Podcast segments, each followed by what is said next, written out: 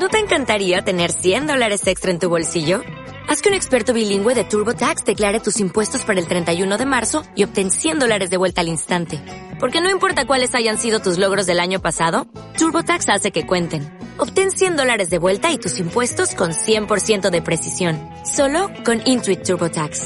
Debes declarar para el 31 de marzo. Crédito solo aplicable al costo de la presentación federal con TurboTax Full Service. Oferta sujeta a cambios o cancelación en cualquier momento.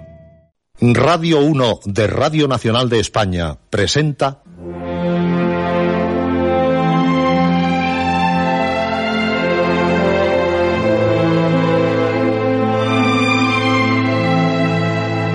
Historias.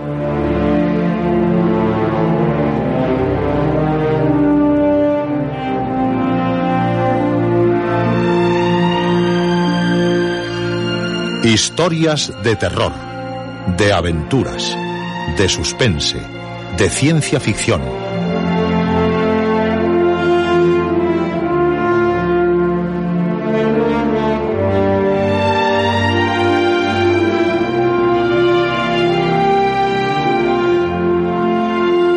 Un programa escrito y dirigido por Juan José Plans.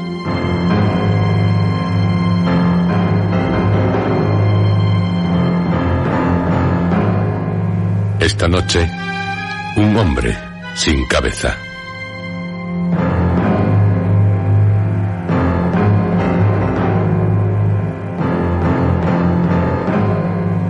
Esta noche, usted viajará en la máquina del tiempo, la asombrosa máquina creada por el viajero a través del tiempo, al pasado. También lo hará usted y usted. Todos, porque en historias, cualquier historia es posible.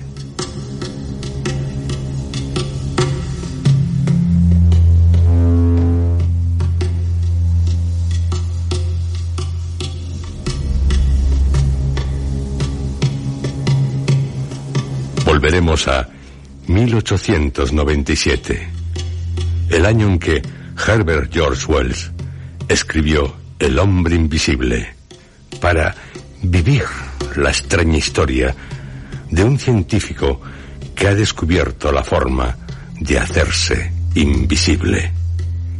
Y lo haremos en esa máquina, al igual que en nuestro anterior programa, capaz de llevarnos al pasado, al futuro. Tal como también nos contó Herbert George Wells en su primera novela, La máquina del tiempo. Lo haremos por la cuarta dimensión, de la que el viajero a través del tiempo dijo, Es otra manera de considerar el tiempo.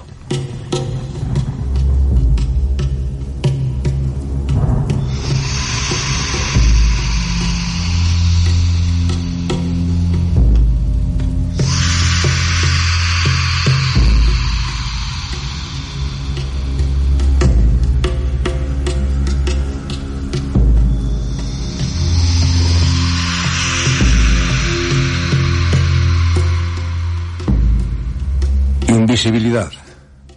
Cualidad invisible según el diccionario de la lengua española de la Real Academia Española.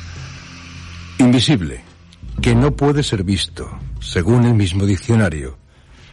El que un cuerpo sólido pueda ser absolutamente transparente. ¿Cómo lograrlo? Nuestro hombre invisible, el de Herbert George Wells, lo sabe. Para su desgracia, porque el ser invisible es algo que no deseo a nadie de ustedes. Ya sabrán por qué. Lo sabrán si siguen con nosotros viajando en la máquina del tiempo hacia el pasado, a 1897.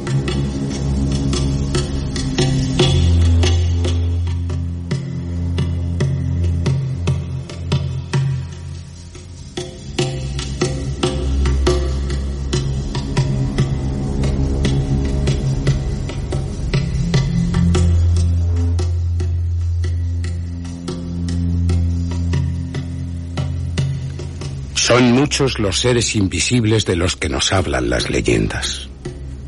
seres incorpóreos, espíritus, fantasmas. Pero con Herbert George Wells, y por primera vez, tal invisibilidad se logra científicamente por medio de un producto químico que descubre un científico. Cierto que antes que H.G. Wells, Fitzjames O'Brien en su relato ¿Qué es eso?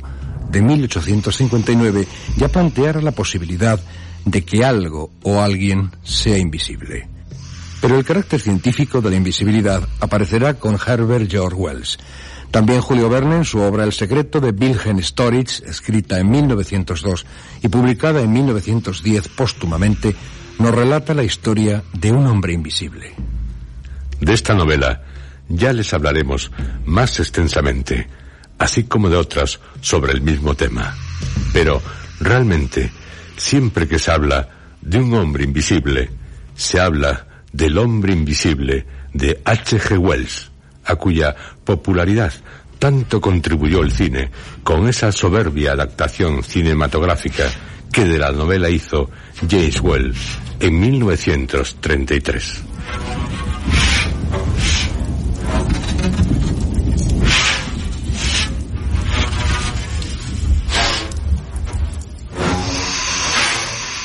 Frankenstein, un mito. El Dr. Jekyll, Mr. Hyde, otro mito. Y mito también, el hombre invisible. Uno de los grandes mitos de la ciencia ficción, de la que Herbert George Wells fue uno de sus precursores, uno de sus padres, como se suele decir. El hombre invisible que, en nuestro anterior programa, ya comenzamos a conocer.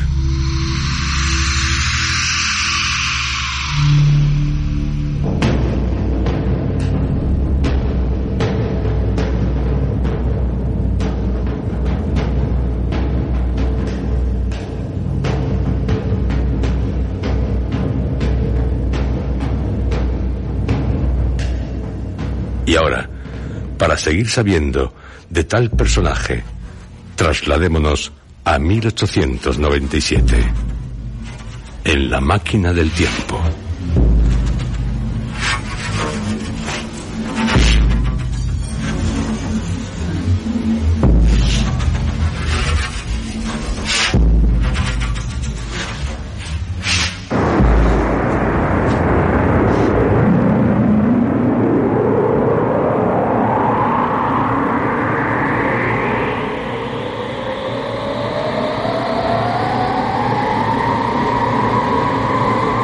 Estamos, esta noche, en casa de Herbert George Wells, en Londres.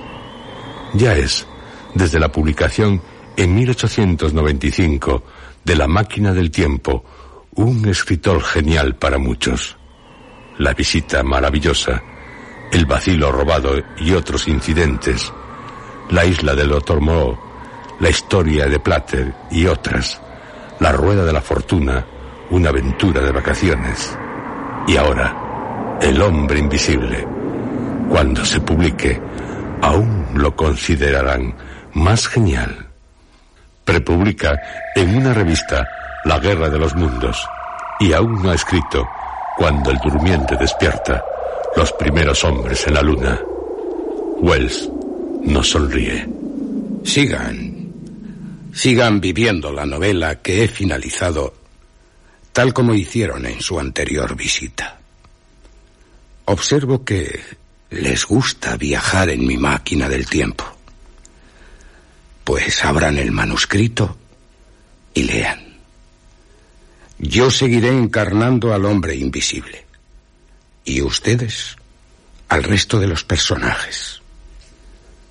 Recuerden, un extraño forastero llega al pueblo de Ipin con la última nevada del año.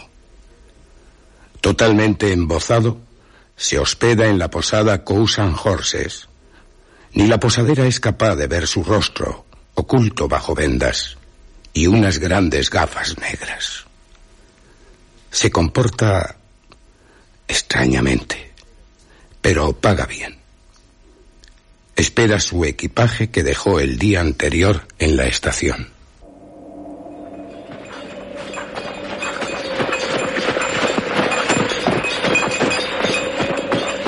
Al día siguiente, Firenside, el recadero de Iping, regresaría al pueblo tras haber recogido en la estación de ferrocarril de Blamberhast el equipaje que allí había dejado el huésped de la posada de Kunz and Horses.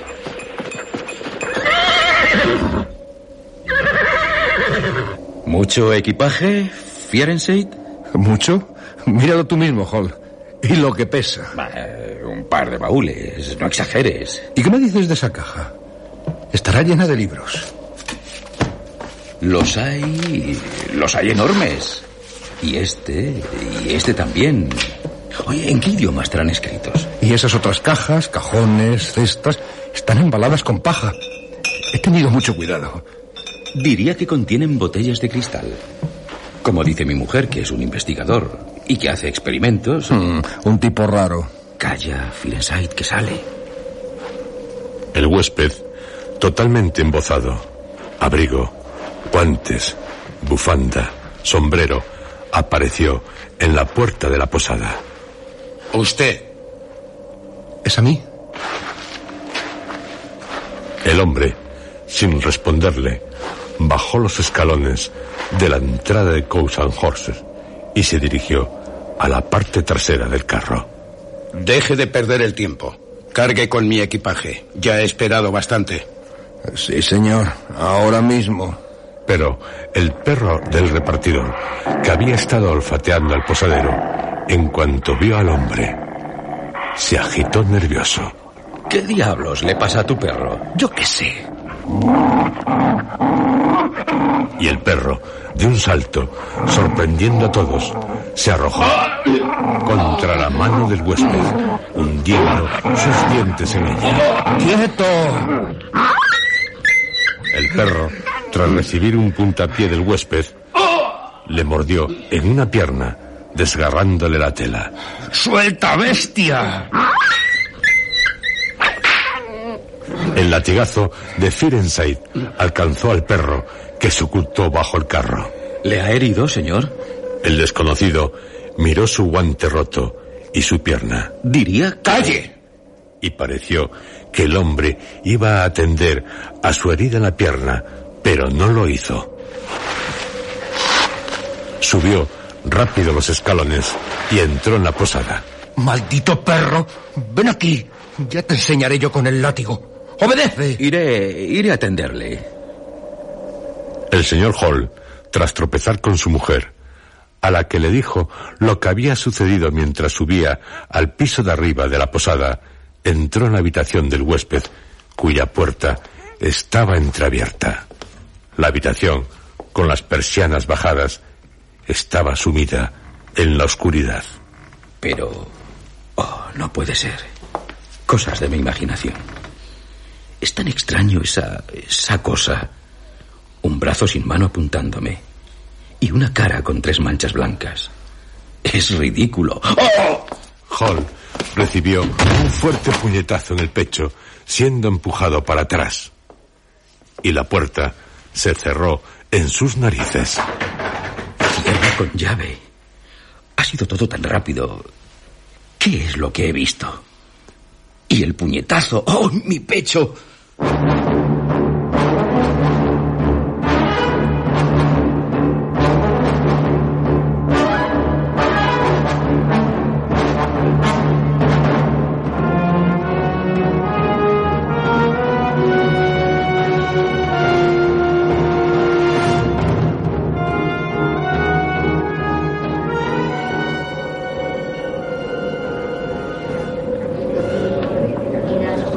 Tardó en sumarse a un pequeño grupo que se había formado a la entrada de la taberna. Tu perro, Firenside, no tenía por qué morder a mi huésped. Pero si mi perro nunca muerde. Oh, ya has visto que sí. Ah, querido, ¿cómo está? No necesita ayuda.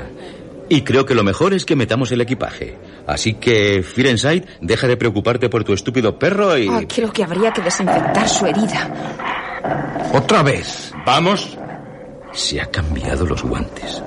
Y también los pantalones. Les aseguro que cuanto antes descarguen mi equipaje, más complacido estaré.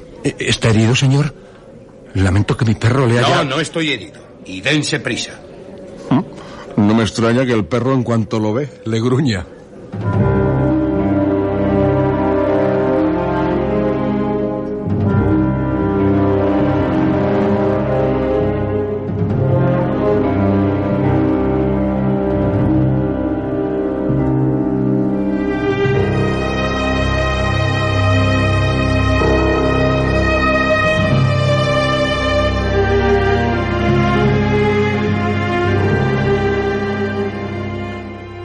En cuanto el forastero tuvo una cesta en la sala, comenzó a vaciarla, esparciendo la paja por doquier. De la cesta sacó botellas, así como de las demás. ¡Qué cantidad de botellas! Pequeñas, grandes, delgadas, gruesas, unas con polvos, otras con líquidos, botellas con tapones de cristal, otras de corchos, de varios colores, botellas de vino, de vinagre, de aceite. Es asombroso. Y una de color azul, con una etiqueta que dice veneno. ¡Qué espanto! Y también hay redomas. ¿Pero qué es esto? Y las coloca sobre la cómoda, la chimenea, en la estantería, en la mesa que está bajo la ventana y hasta en el suelo. Invade la sala con sus botellas. Ni en la farmacia de Blamber Hearts hay tantas. ¡Qué espectáculo! Y esos tubos de ensayo. Y una balanza. Necesita tanto para sus experimentos. Lo que más me fastidia es la paja. El huésped, sin preocuparse por el resto del equipaje, en cuanto hubo concluido de desempaquetar las cestas, comenzó a trabajar.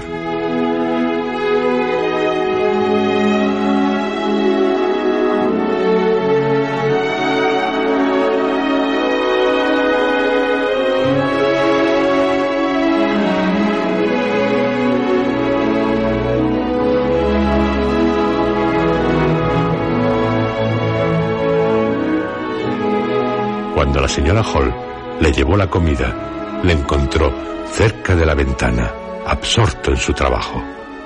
Echaba gotas del contenido de las botellas en los tubos de ensayo.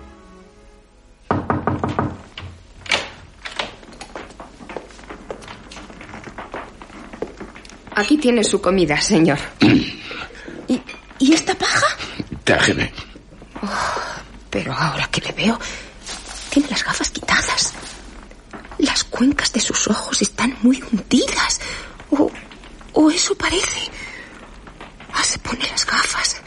Em, señor, esta Le paja... agradecería, señora, que no entrara sin llamar. Creo habérselo dicho claramente. Sí, he llamado, señor. Pero no debió oírme dar con los nudillos en la puerta.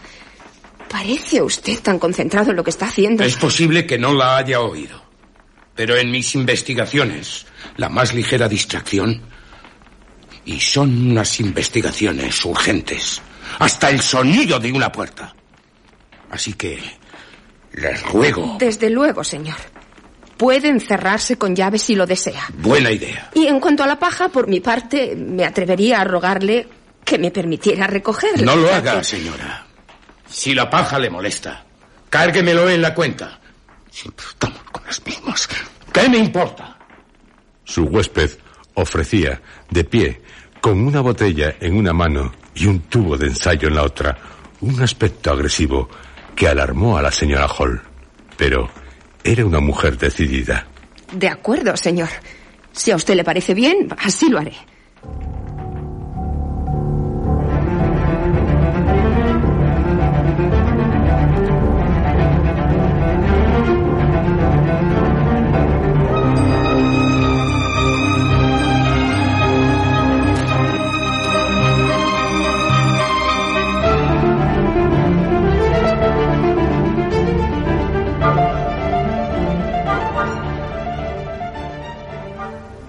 Huésped trabajaría toda la tarde, casi todo el tiempo en silencio, hasta que, ¿Qué es eso? Parece como si chocaran botellas entre sí. ¿Y los vidrios? No me lo pierdo. La señora Hall se acercó a la puerta de la sala y escuchó. Idiota. Eres un idiota. No puedes continuar. Y yo tampoco puedo continuar engañado. Puedo tardar toda la vida. Paciencia, idiota. Jenny. La señora Hall tuvo que dejar de escuchar al ser llamada en el bar, algo que hizo de muy mala gana. Cuando volvió, de nuevo el silencio, salvo algún ruido como el crujir de una silla. Cuando le llevó el té, vio algunos pedazos de vidrio en una esquina de la sala y una mancha dorada que había sido limpiada descuidadamente. Señor, esta mancha... Póngalo en la cuenta. Y por favor, por favor. Es que como... No me distraiga. Le pagaré cualquier perjuicio que le haga. Pero necesito no ser molestado. ¿De acuerdo? Sí, señor.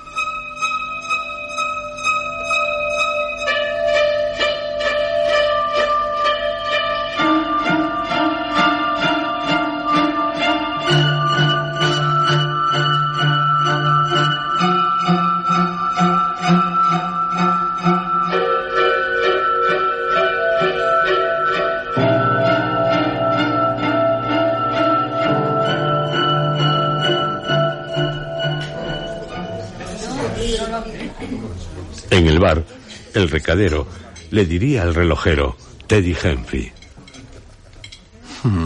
Ese tipo al que mordió mi perro, ¿Sí? ¿sabes lo que creo? Que es negro. ¿Negro?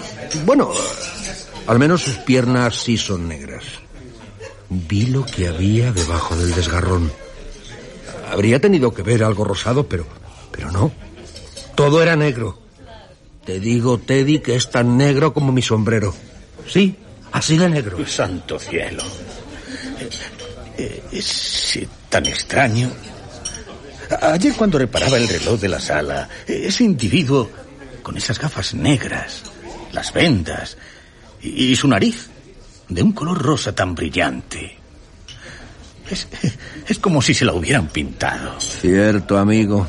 Lo que me hace pensar Eh, que- en que ese tipo es de varios colores. No fastidies, Firenside. Sí, Teddy, sí. Negro por un lado y, y blanco por otro. Un tipo a manchas. Esa es la razón por la que se tapa de los pies a la cabeza. Se avergüenza de ser así. Pero ¿cómo una persona puede...? Debe ser una especie de mulato. Los mulatos tienen otro aspecto. Lo que pasa es que los, los colores le han salido a trozos. En mi vida he oído algo igual. Pues yo sí. Ya me hablaron de algún caso semejante. Algo que, como sabes, les ocurre a los caballos. Ay, por favor, Firenside.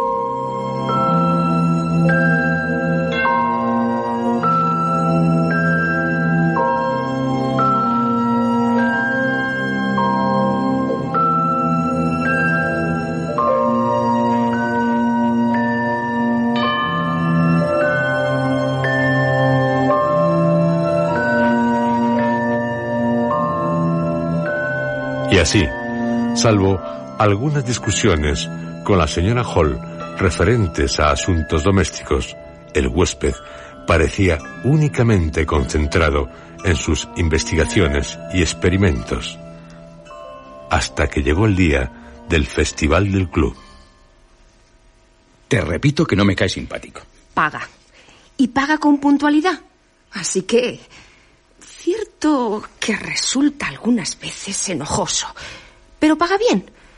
Raro sí que es. No se cambia de traje, le da igual que sea un día festivo que laboral. Trabaja todos los días. Los domingos no va a la iglesia. Cuando no sale de su habitación, se pasa las horas hablando en voz alta o dormitando junto al fuego. No ha entablado conversación con nadie. Y su carácter, tan variable, como si nunca dejara de estar bajo una tensión Y insoportable. tiene unos ataques de violencia. Tira, rompe objetos. ¿Y por qué cuando sale, salvo rara ocasión, siempre lo hace al anochecer, totalmente embozado, haga o no frío, por los caminos más solitarios? Y da unos sustos. El relojero, Teddy, una noche se sintió aterrorizado al ver la cabeza de calabaza del tipo. Salía, eso sí, un poco bebido de la Scarlet Coat. Oh, y los niños que se tropiezan con él. Dicen que después sueñan con fantasmas. Le odian. Y él a ellos. Yo cuando me preguntan, procuro... No sé, me limito a decir que es un investigador experimental y que por tratarse de una persona sensible, pues eh, no desea que le vean lo descolorido que quedó tras sufrir un accidente. Pero ya sabes lo que dice Teddy. Que se trata de un criminal que intenta escapar de la justicia embozándose totalmente para pasar inadvertido ante la policía. Bah, ¡Qué cerebro el de Teddy! Si no ha habido ningún crimen desde mediados de febrero. ¿Y el señor Gould, el ayudante de la Escuela Nacional? Según él, nuestro huésped es un anarquista disfrazado y que está preparando explosivos. Firensai sigue con lo de las manchas. Silas Durgan asegura que si se exhibiera en las ferias haría una gran fortuna. Para otros solo es un loco. Lo cual, claro, puede explicarlo todo. El caso es que... A todos resulta antipático. Se echan a un lado cuando él atraviesa el pueblo.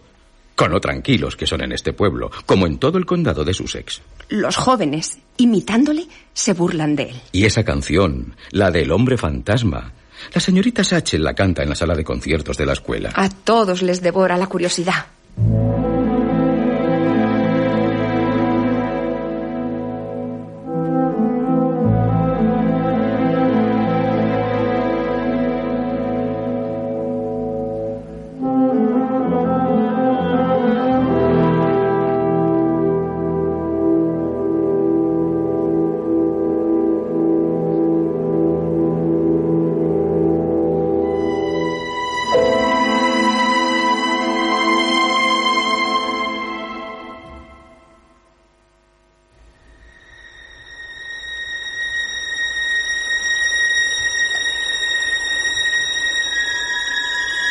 Como al señor Cass, el boticario. Las vendas del desconocido excitaban su interés profesional y los tubos de ensayo, las botellas, hasta, en el fondo, sentía cierta envidia. En Pentecostés, para conocer al forastero, se excusó en la suscripción que había abierto para poder contar con los servicios de una enfermera.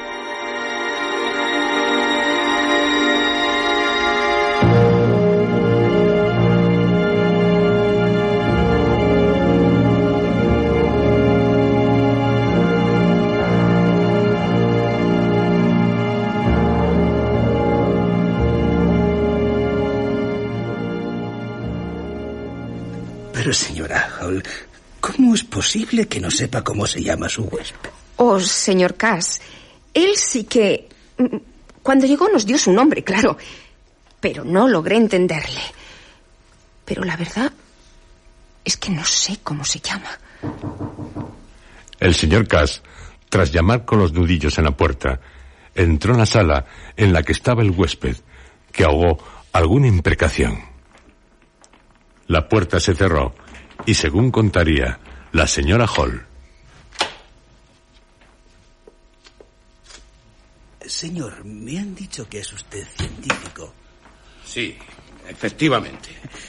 Verá, Me llegó un murmullo de voces durante unos minutos. Después, una exclamación de sorpresa.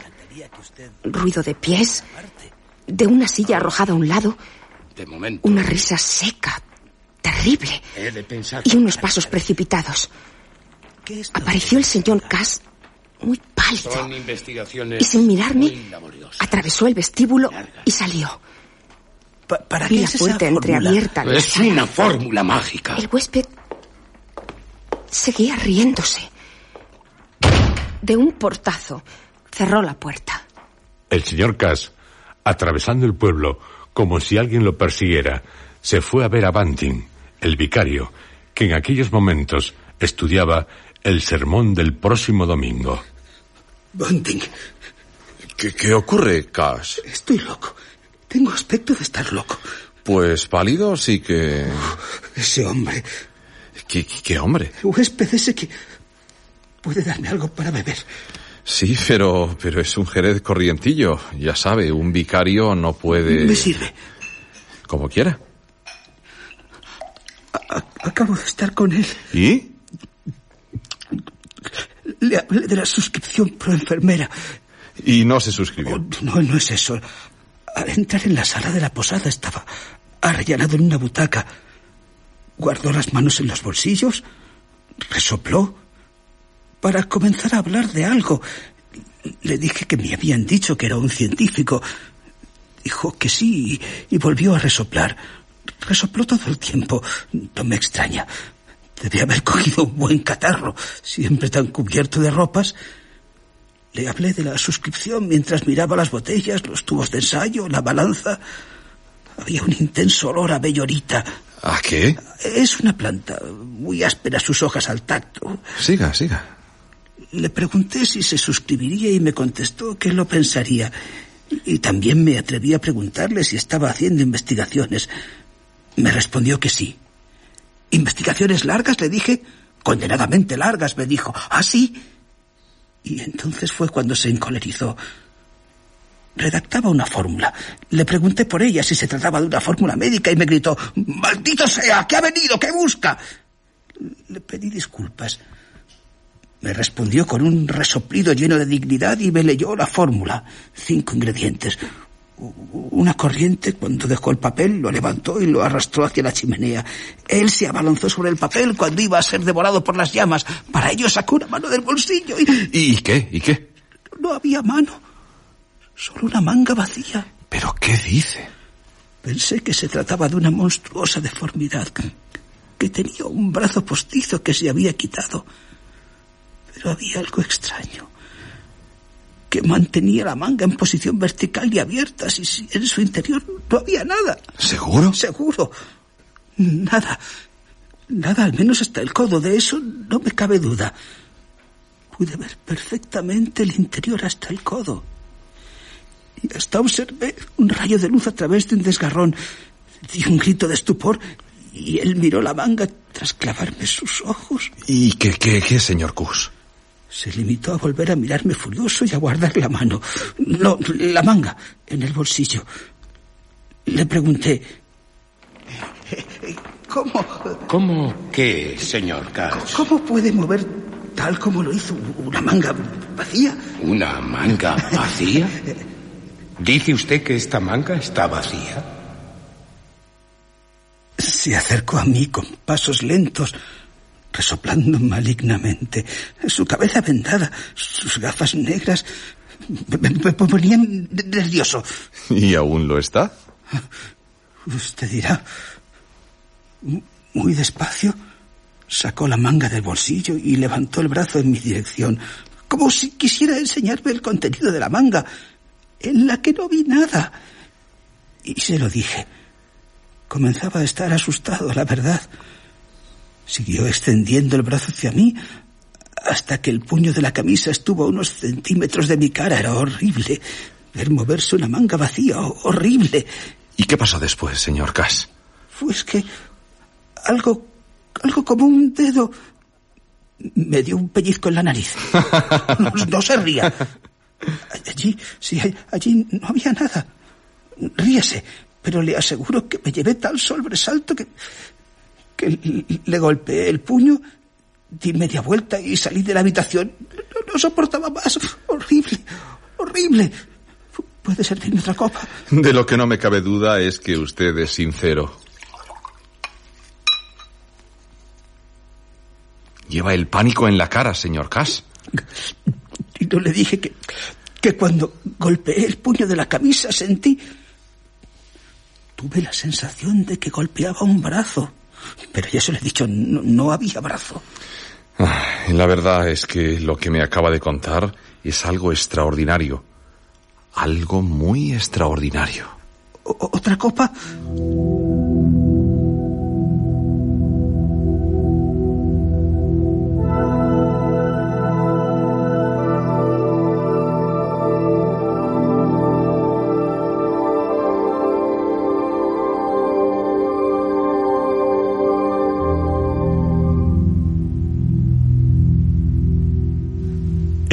Del domingo de Pentecostés, el día dedicado en Iping a las festividades del club, la mujer del vicario despertaría bruscamente con la impresión de haber oído abrir y cerrar la puerta del dormitorio. Escuchó, oyó más ruidos y despertó a su marido. Banting, sin encender la luz, salió al pasillo, oyendo unos ruidos que provenían de su despacho en el piso de abajo y un fuerte estornudo. Cogió, como arma, el atizador de la chimenea y descendió sigilosamente la escalera. Su mujer llegaría a seguirle. La oscuridad, a las cuatro de la madrugada, comenzaba a ceder, pero en el interior del despacho seguían reinando las tinieblas. Banting se acercaba a él. Mm, todo parece estar tranquilo. Pero... ¿Y, alguien ha encendido una, una bujía? Una luz amarillenta salía por debajo de la puerta y por una rendija, a través de la cual miró el vicario, que no logró ver al ladrón. Pero, pero tiene que estar ahí y será tal vez uno de los del pueblo. Ha encontrado el dinero, mis ahorros. Tengo que entrar y... Manos arriba. Pero, pero aquí no hay nadie. Su mujer, a sus espaldas, también quedó confundida. Pero diría que aquí, que aquí sí hay alguien. Noto su presencia, su respiración. Mira tras el biombo. Su mujer, tal como él le pidió, miró tras el biombo. El vicario se inclinó para hacerlo bajo el escritorio. Su señora sacudió las cortinas. Él miró por el hueco de la chimenea. Nadie. Hubiera jurado. Y la bujía. ¿Quién encendió la bujía? Tuvo que ser alguien. Pero ¿por dónde? El cajón. No está el dinero. En el pasillo, alguien había estornudado. Salieron rápidos. Se abrió la puerta de la cocina. Al entrar en ella, Banting vio que la puerta trasera de la casa se estaba abriendo sigilosamente. Pero acabaría cerrándose de un portazo. Nadie.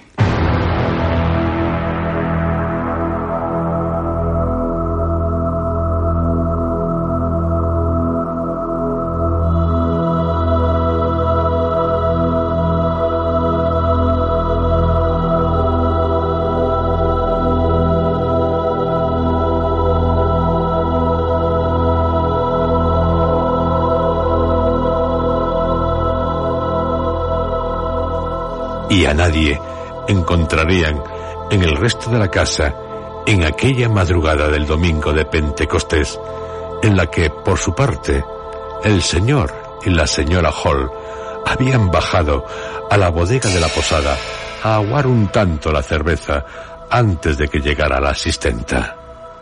Hall, teniendo que volver a su habitación por una botella de zarzaparrilla que su mujer había olvidado, vio que la puerta de la misma estaba entreabierta. Tras ir a su habitación, de vuelta a la bodega, vio que los cerrojos de la puerta de entrada estaban descorridos, estando solo cerrada con el picaporte. Subió otra vez y llamó a la puerta del huésped sin obtener respuesta. Qué extraño. La habitación vacía. Y qué raro. En la silla y a los pies de la cama están esparcidas las ropas de nuestro cliente. Su sombrero colgado de uno de los barrotes de la cama. ¿Qué pasa, Hall? Jenny, mira. Creo que el relojero tiene razón. A nuestro huésped debe buscarle la policía. ¿Ves? No está en su habitación. Y la puerta de entrada tiene los cerrojos descorridos. Ha salido. Pero, Hall, Eh, Él no está aquí, pero su ropa sí. ¿A dónde pudo haber ido sin ella? Qué raro. Pues sí. ¿Quién ha estornudado? Yo no, Hall. Pero no oí. La almohada está fría. Sí. Sí que lleva levantado tiempo. Por lo menos una hora. Pero en aquel momento ocurrió algo extraordinario. Las ropas de la cama, moviéndose por sí solas, se levantaron formando como un copo para después caer de golpe, como si una mano las hubiera arrojado a un lado. El sombrero del huésped, describiendo un vuelo giratorio al hacer un gran círculo en el aire, acabó estrellándose en el rostro de la señora Hall. La silla, cayéndole los pantalones y la chaqueta que estaban en ella, la apuntó con sus cuatro patas. La silla, Hall, me está apuntando. Y esa risa es de la silla. Las patas de la silla acabaron apoyándose suave pero firmemente en la espalda de la señora Hall. ¡Socorro! La puerta se cerró de un portazo tras salir ellos precipitadamente y la silla y la cama comenzaron a danzar hasta que, de repente, se hizo el silencio.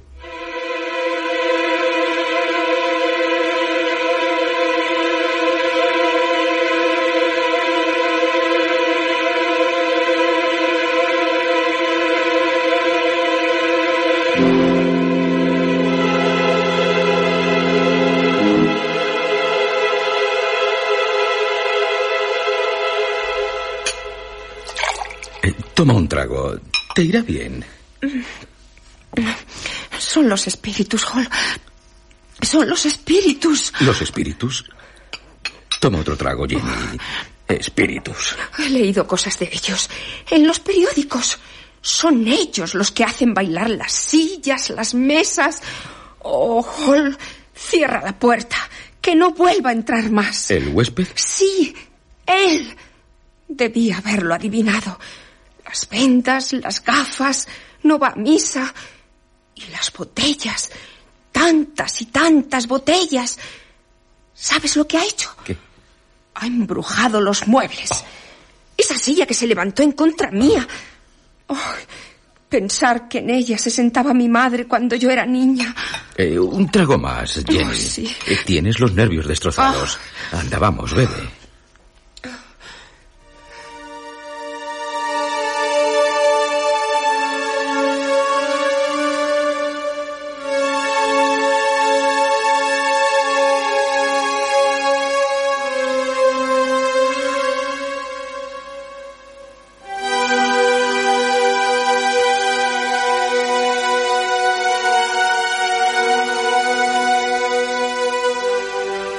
Cuando llegó la asistenta, la enviaron en busca del herrero, el señor Sandy Wires, un hombre sabio que también fue de la opinión que todo era cuestión de brujería en cuanto en la posada Hall le contó lo sucedido y que hacían falta herraduras para protegerse de tipos como el desconocido. De pronto Miren. vieron, estupefactos, bajar la escalera al desconocido, totalmente embozado, rígido, lentamente. Recorrió todo el pasillo, señaló a la puerta de la bodega la botella de zarzaparrilla que había desaparecido de la habitación de los posaderos y cerró violentamente la puerta de la sala tras de sí. Es el colmo. Le pediré una explicación. Eh, siento interrumpirle, pero... ¡Váyase al diablo!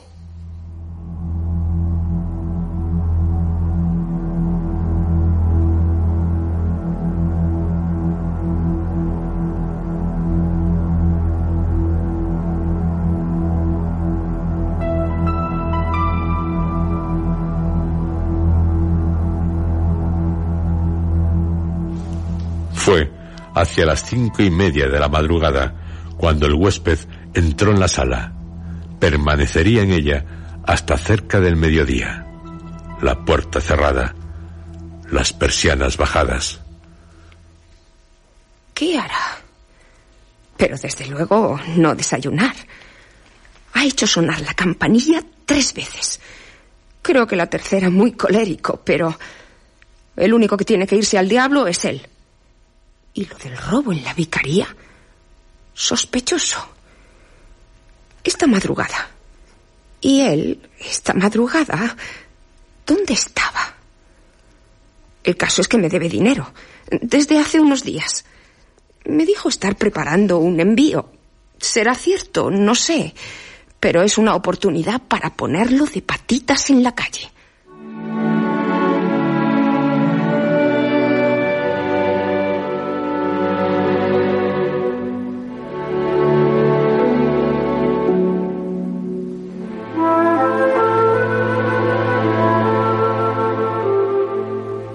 El señor Hall, acompañado del herrero, fue a visitar al señor Shackelford, magistrado, para pedirle consejo. Todo era tan extraño. Poco a poco, en el pueblo iba aumentando un grupo de curiosos ante la posada. Hubo quien, como el joven Archie Harker, que se atrevió a mirar por la ventana a la sala, pero la persiana estaba bajada. Era un hermoso domingo de Pentecostés. En la calle principal de Iping había más de una docena de puestos de todas clases, hasta uno de tiro al blanco, otro en la pradera al lado de la fragua de tiro de cocos. Colocaban banderitas nacionales y gallardetes del rey. Todos habían puesto sus mejores vestidos y trajes.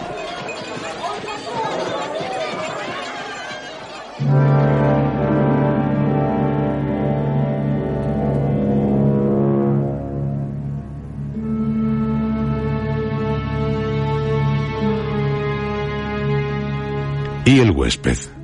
Sabemos, por lo que se pudo oír y por lo que más tarde se descubriría, que estaba refugiado en la sala, hambriento y asustado, maldiciendo el griterío de los muchachos tras la ventana. En un rincón, fragmentos de media docena de botellas rotas y un fuerte olor a cloro llenaba la atmósfera de la sala. Hacia las doce, abrió la puerta. Había tres o cuatro personas. Señora Hall, ¿Quiere la cuenta? ¿por qué no me han servido el desayuno? ¿Y la comida? No han respondido a mis llamadas. ¿Acaso cree que puedo vivir sin comer? Ja. ¿Y usted? ¿Por qué no me ha pagado? Ya le he dicho que espero un envío de dinero. Se lo dije hace tres días. Y yo, hace tres días, le dije que no estoy dispuesta a esperar ningún envío. Así que no es usted quien para protestar por no haberle llevado el desayuno. Malditos sean. Le agradecería que se guardara sus juramentos para usted. Escuche, señora Hall. Buena mujer. A mí no me llame buena mujer. Ya le he dicho que no me ha llegado el envío. ¿Y? Pero creo que en mis bolsillos... Hace tres días que me dijo que no tenía más que un soberano de plata. Pues eh, he encontrado... ¿Ah, sí? ¿Ha encontrado más dinero? Me gustaría saber, señor, dónde lo ha encontrado. ¿Qué pretende decir? ¿Lo dicho? Y antes de arreglar lo de la cuenta, quiero saber lo que ha hecho a mi silla. ¿Cómo es que en su habitación, estando vacía y cerrada, consiguió entrar de nuevo? Los que aquí se hospedan entran por las puertas. ¡Basta! Usted no comprende. Nadie comprende. ¿Quieren saber quién soy o lo que soy? Pues bien, lo sabrán. Lo sabrán todos ustedes. Todos. Se llevó la mano a la cara y retiró las vendas. Su cara, el centro de su cara, solo fue una cavidad oscura, muy oscura. Dio unos pasos y le entregó algo a la señora Hall. atónita, pero al ver lo que era, dejó caer al suelo lo que le había dado. Su nariz postiza. Se quitó las gafas, el sombrero y las patillas. ¡Ay, Dios mío! Fue algo espantoso.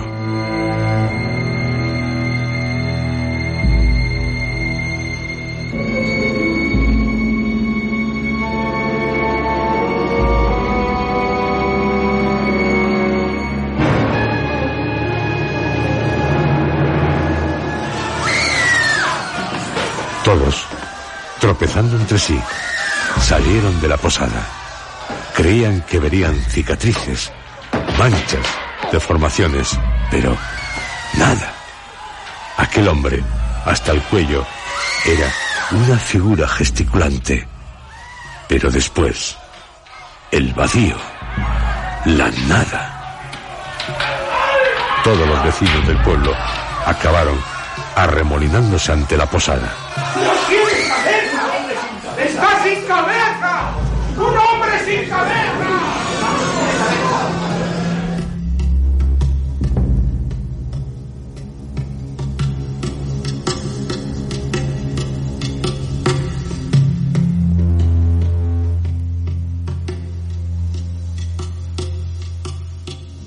Un hombre sin cabeza. El forastero que llegó al pueblo de Iping sin cabeza. Yo diría que con mucha cabeza, o mejor dicho, con mucho cerebro, pero invisible. Un cerebro capaz de descubrir la forma de hacerse invisible. El cerebro de un científico que irá envileciéndose.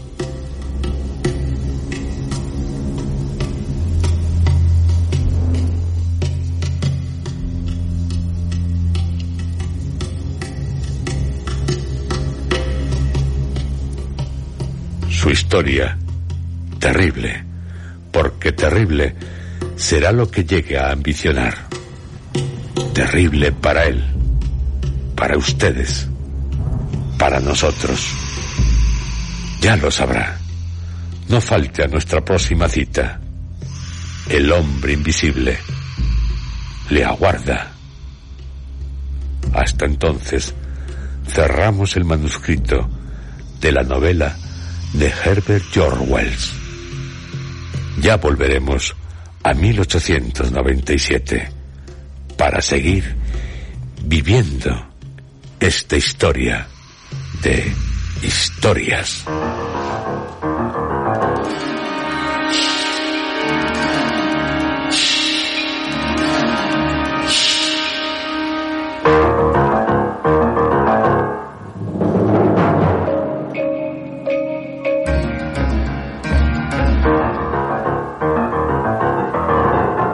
Han escuchado ustedes, dentro de la serie Historias,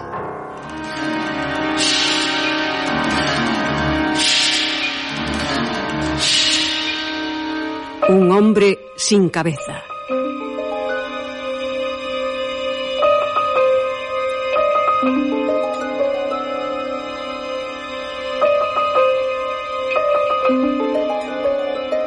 Este capítulo ha sido interpretado por Juan José Plans, Roberto Cruz, Abelardo Hernández, Natalia García, Luis Alonso Carrasco, Federico Volpini y César Escobar.